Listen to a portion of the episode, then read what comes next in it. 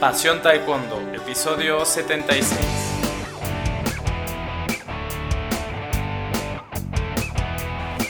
Hola apasionados del Taekwondo, ¿cómo están? Bienvenidos a una nueva edición de nuestro podcast Pasión Taekwondo, el programa para los amantes, enamorados, apasionados de Taekwondo.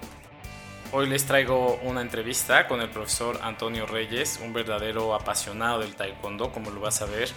El profesor desde hace muchos años se dedica a estudiar sobre la historia y la filosofía del taekwondo. Ya tiene tres libros publicados, está por publicar un cuarto. Y bueno, te vas a dar cuenta en, durante la entrevista de, todo el, amor que él siente por las artes marciales y ese, ese apasionamiento. Ok, bien, entonces, bueno, te aviso que el viernes tenemos un, un juego para la clase de taekwondo para niños que eh, la verdad es que es te puede dar muchas variaciones y puede aportar en el equilibrio, la fuerza y también en la capacidad de combate. Entonces, estate atento para que lo puedas usar en tu clase. Bien, pues ya sin más eh, distracciones, te dejo con, con, el audio de la entrevista. Eh, hoy publicamos la primera parte y la otra se publica el lunes. ¿De acuerdo? Bien, soy Luis Arroyo y esto es Pasión Taekwondo. Hasta luego.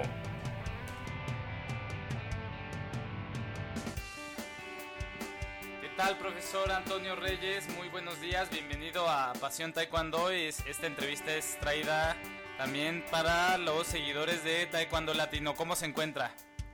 Muy bien, muchas gracias. Después de un pequeño tiempo de estuve un poquito enfermo, pero mira, gracias a Dios, con el gusto de saludarte y saludar a toda la audiencia.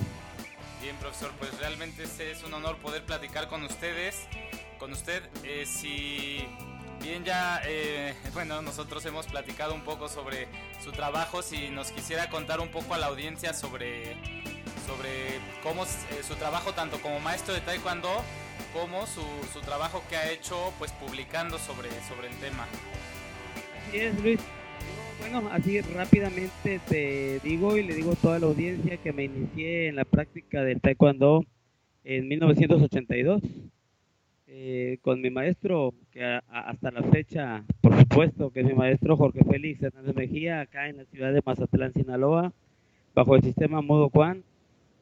Y he estado siempre en esta institución con el mismo maestro y desde muy temprana edad tuve yo muchas dudas y muchas, mucha necesidad de entender mucho de lo que hacía.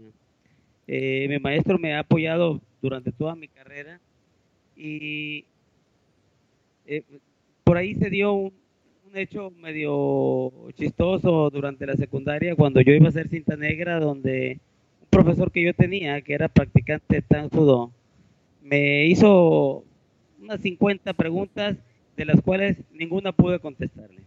Todas abarcaban la historia y la filosofía del arte marcial. En ese momento yo me di cuenta que necesitaba yo complementar eh, lo que era mi entrenamiento eh, eh, que yo recibía, este, el entrenamiento físico, pero tenía que complementar con, con, historia, con filosofía de las artes marciales. Y desde ese momento, Luis, empecé yo a investigar, y a, intentar aprender todas estas situaciones. Pasaron muchos años y en el 2015 eh, tengo pues a bien publicar mi primer trabajo, mi primer libro que, que llevó por nombre eh, eh, Filosofía e Historia de las Artes Marciales. En el 2016 publiqué un segundo trabajo, un segundo libro que, llevó, que lleva por nombre eh, filosofías orientales que influyeron en las artes marciales. Y en el 2017, en mayo, en el mes de mayo, acabo de publicar mi tercer libro que se llama El taoísmo matizante de las artes marciales. Actualmente estoy trabajando en, en dos proyectos.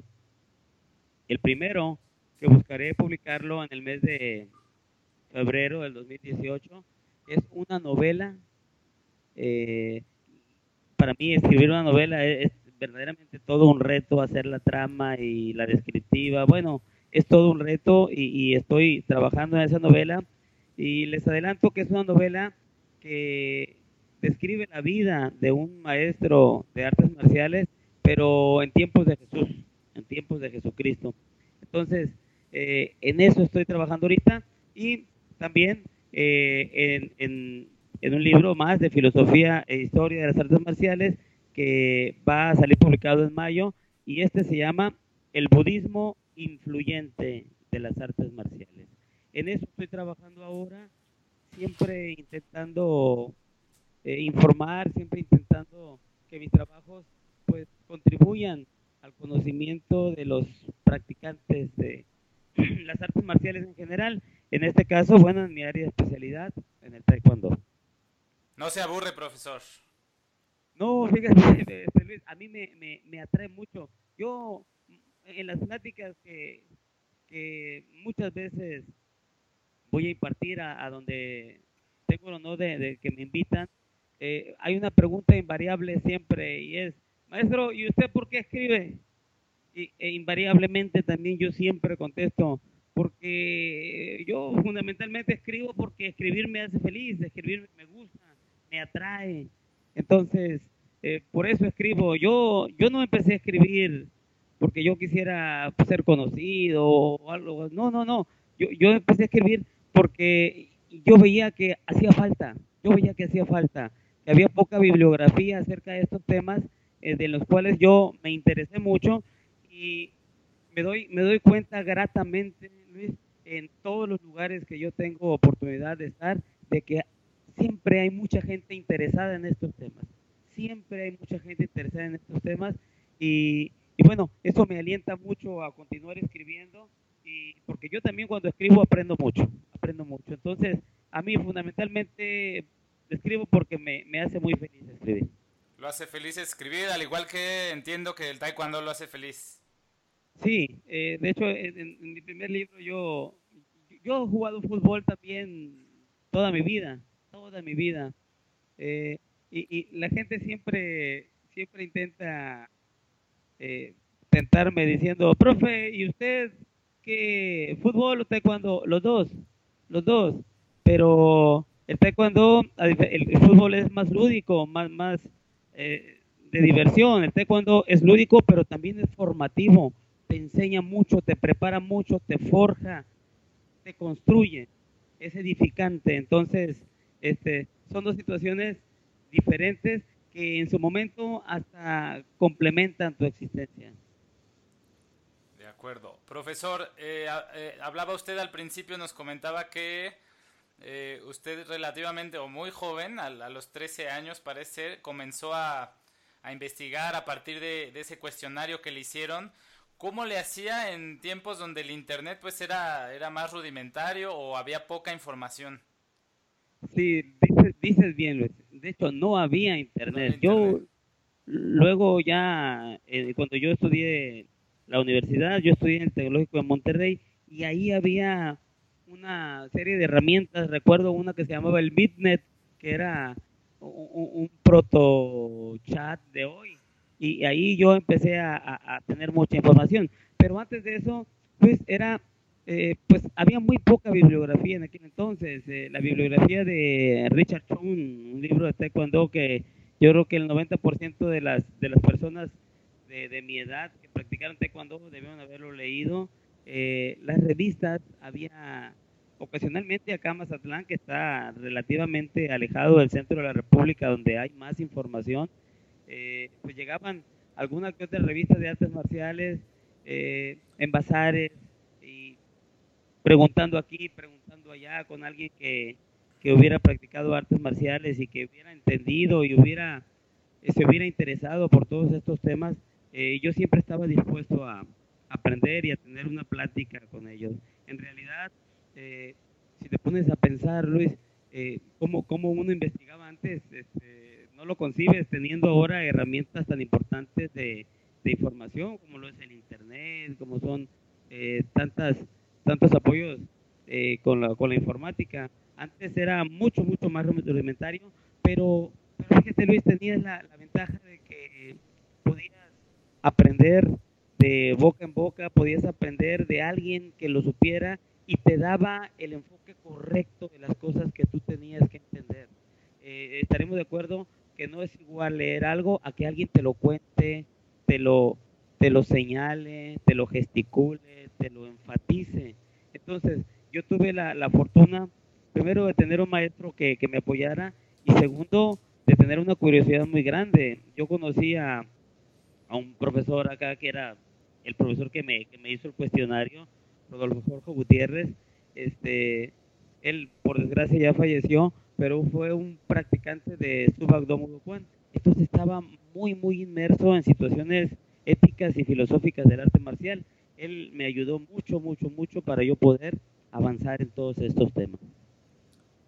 De acuerdo, profesor. Y como por, por curiosidad, eh, la condición de, de, Puerto, de Mazatlán, lo ayudó al, alguna vez en, su investigación a conocer algún algo, alguien de que practicara artes marciales, pero que, que llegara ahí por cuestiones de trabajo.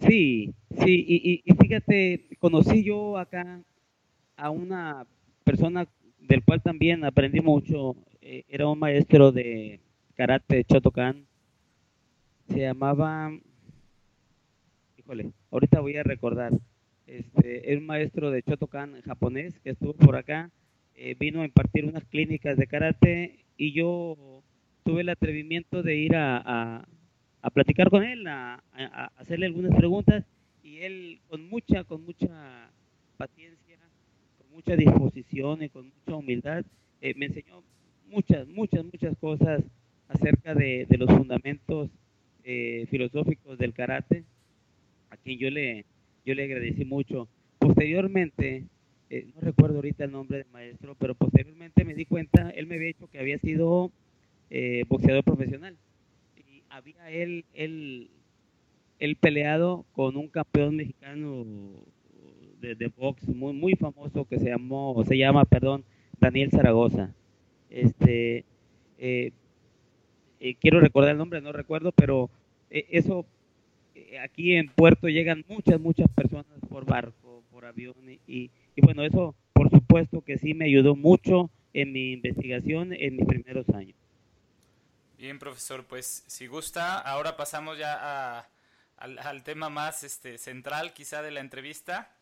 Y quisiera preguntarle, pues a veces no, como dice la información, a veces ha sido escasa, pero pues usted se ha, se ha ido empapando de, de todos estos orígenes del taekwondo.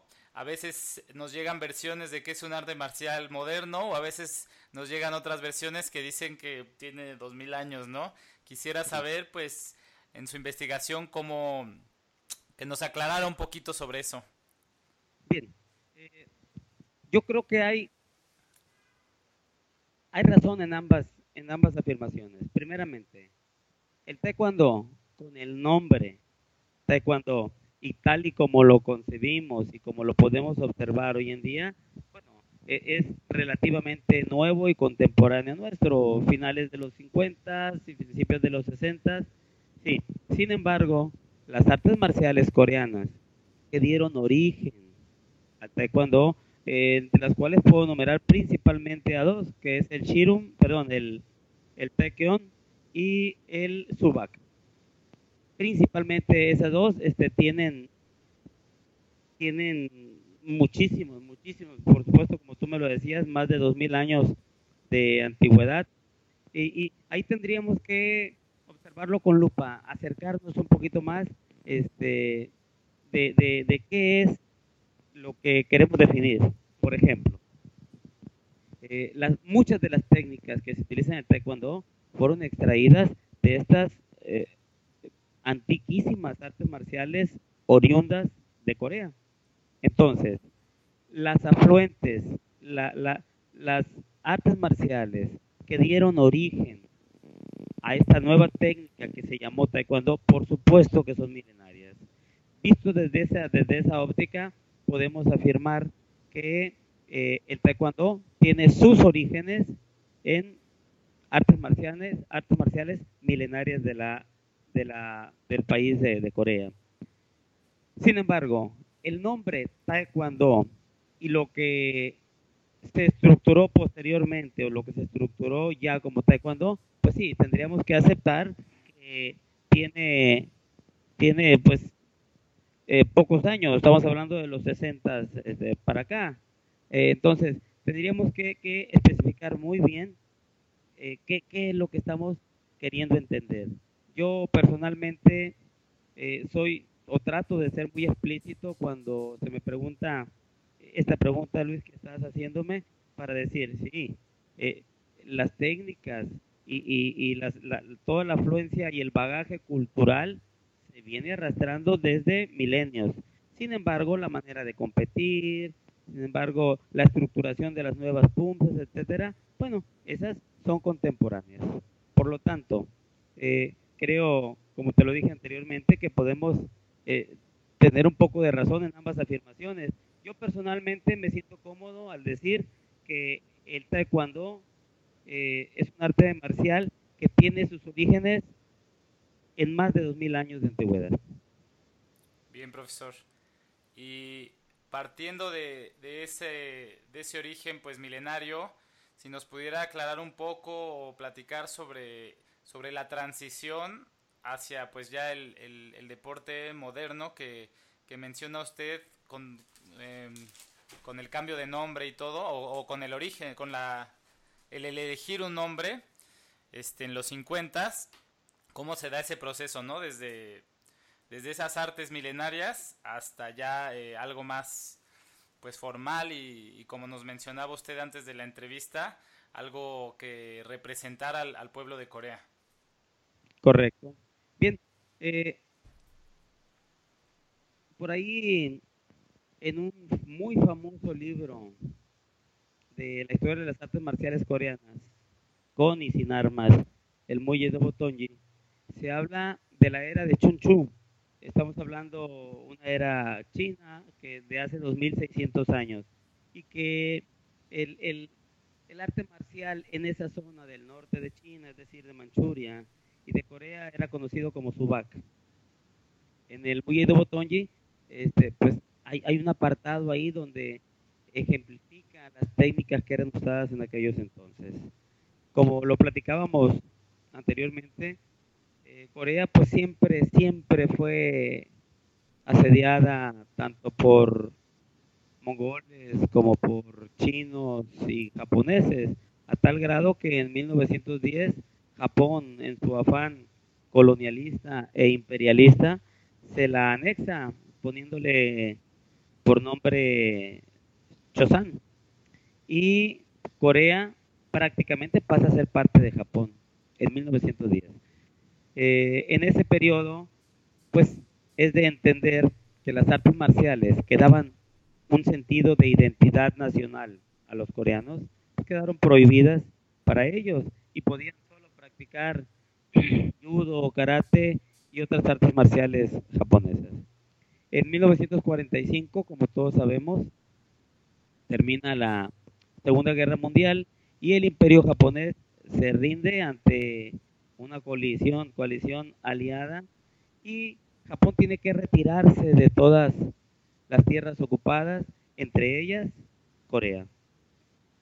Cuando Japón se retira y Corea recobra su independencia, eh, inmediatamente empiezan a suceder problemas políticos por, la, por el alineamiento político que se daba en aquellos entonces, unos recargándose en la Unión Soviética y adoptando lo que es el socialismo y comunismo como régimen sociopolítico y otros este, se recargaban en Estados Unidos con lo que es el capitalismo. En esa situación, eh, la Unión Soviética apoyó a Kim Il-sung para que fuera el presidente de Corea, pero Estados Unidos apoyó a Sigmund Rhee. Esto vino en unas revueltas que ya conocemos de historia mundial y derivó en pues la guerra de las Coreas que termina por dividir al país por el paralelo 38.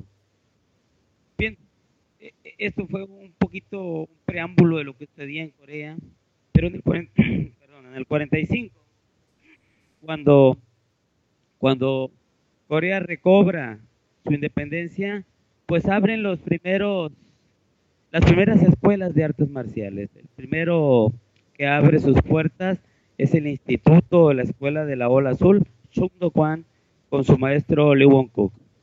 Abren a la postre cinco Kwans, que se llaman los cinco Kwans originales, entre ellos Mudo Kwan, Jido Kwan, Changmu Kwan y Junmo Kwan. Empiezan a enseñar un arte marcial muy influenciado por el karate. ¿Por qué? Porque los maestros fundadores habían sido alumnos o de el gran maestro Hishin Funakoshi o del gran maestro Kanken Toyama. El fundador de Mudo Kwan, el maestro Wang Qi, había sido alumno de Yang Kuk-jin en Manchuria, en China. Entonces, había una práctica de artes marciales con mucho, mucho, mucho, mucha influencia, tanto china como japonesa.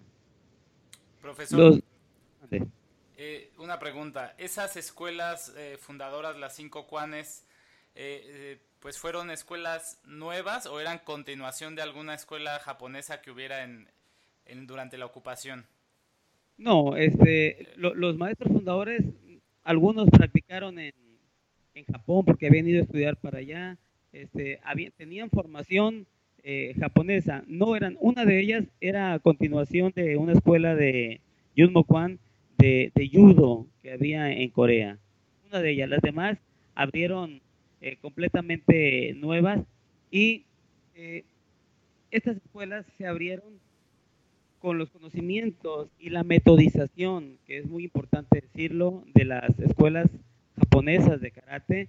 Sin embargo, muchos de esos maestros habían tenido conocimiento de taekwondo, del arte marcial coreano.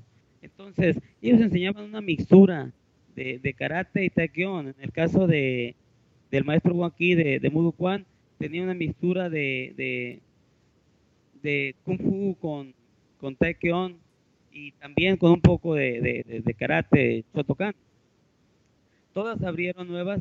Después de la guerra de las Coreas en el 53, abren otras cuatro escuelas cuatro escuelas más, pero esas cuatro escuelas, sí, los fundadores de esas otras cuatro escuelas agregadas eran alumnos que habían salido de estas cinco escuelas originales de las que hemos hablado anteriormente. Bien, eh, puedo, puedo aquí, tal vez decirlo así, darme el lujo de hacer una conjetura en base a la lógica y pensar que en todos los ámbitos de la vida de la nueva Corea, ahora Corea del Sur, porque ya estamos hablando después de 1953, eh, los coreanos intentan recobrar la identidad en todos los órdenes de la vida moderna, en la arquitectura, en las costumbres, en la escritura, que desde 1400 y cacho ya tenían su escritura ellos, este, y las artes marciales también tienen su lugar. Y te, decía, quiero hacer una conjetura personal aquí, quiero darme ese lujo y quiero que pensar que el presidente de Corea del Sur en aquel entonces, eh, Sigmund Rhee, eh, encarga al general Choi la unificación de esos juanes, de esas escuelas, en un solo estilo para poder eh, exportarlo, para poder tener un arte marcial insigne como ya lo tenía China con el Kung Fu Wushu, ya reformado posteriormente, y el karate japonés, el judo japonés, un judo que ya estaba incluso en los Juegos Olímpicos. Entonces, ahí se da eh, el primer esfuerzo por unificar y crear una técnica eh, representativa de Corea. Después de muchas de muchos problemas y ante el, la oposición del maestro Wang Qi de Mudo Kwan de unificarse, porque él decía que en su libro de los 50 años explica que en ese entonces él tenía el 75% de los practicantes de cualquier arte marcial en Corea, eran, eran miembros de Mudo Kwan. Entonces él, él quería que el nombre del nuevo arte marcial fuera Subak, Subak-do, no Taekwondo. Él quería también tener la dirección de, este nuevo arte marcial, de este nuevo orden, bueno, es situaciones que no se dieron y el maestro Juanqui de Muducuán decide no formar parte de esa unificación. Sin embargo, muchos, muchos de sus alumnos de su escuela, más de la mitad de su escuela, van y forman parte de esta nueva creación, de este nuevo arte marcial con raíces milenarias que se llamó el Taekwondo. El primer nombre de Taekwondo fue el Tae Sudo y posteriormente eh, se modificó ese nombre Tae Sudo, Tae de patear o de pie, Su de mano y Do de camino. Por Taekwondo, Tae de patear o de pie, Kwon de puño y Do del camino. Entonces, es básicamente como, como el Taekwondo nace nace el taekwondo y se estructura todo alrededor de él, la competencia y la práctica de los esquemas llamados formas, punces, se hacen los punces superiores y los primeros, las primeras formas que la federación o que el taekwondo tiene son los palgues. Hay quien dice palgue y hay quien dice palgue. Yo escucho a los coreanos y no distingo, a veces pienso que dice palgue y a veces dice que dice palgue. Entonces, el primer sistema que, que de formas es Palwe y los puntos superiores que conocemos. Posteriormente, ya en la, en la evolución, ya muchos muchachos jóvenes eh, conocerán los, los Tegox y los Palwes, algunas instituciones continúan haciéndolo. Así es como el taekwondo nace eh, en una Corea necesitada de rasgos que le den una identidad a nivel internacional. Eh, de una manera que pueda de, algún, de alguna forma olvidarse ese pasado tan turbio, tan difícil que vivió el pueblo coreano y que resistió desde hace muchísimos, muchísimos años. De acuerdo, profesor.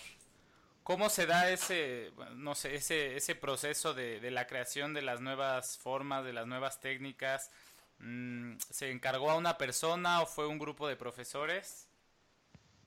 Sí, es un panel de profesores que empiezan a trabajar. Cuando tú observas, Luis, eh, los palwes, eh, te das cuenta de que hay una posición de Apkubi, una posición larga, muy larga, una posición de montar a caballo, Chusogi muy ancho, y eso es definitivamente una, una, un rasgo del arte marcial chino, un rasgo inequívoco del arte marcial chino. Eh, entonces, eh, yo, yo podría afirmar que las formas Palue tienen, tienen una ascendencia técnica china muy marcada. Posteriormente, este, estoy seguro que la dirección de, de, la ya creada desde el 73 Federación Mundial de Taekwondo se da cuenta de estas situaciones y empieza a estructurar lo que llama pues unas posiciones más modernas, posiciones más adecuadas a, la lucha eh, moderna y empieza pues menos ancho de hombros, más cortas las posiciones, una posición corta de tikubi pisada, ya no con la punta del pie, etcétera. Empieza a hacer ciertas variantes en pos de hacerla más eh, naturales.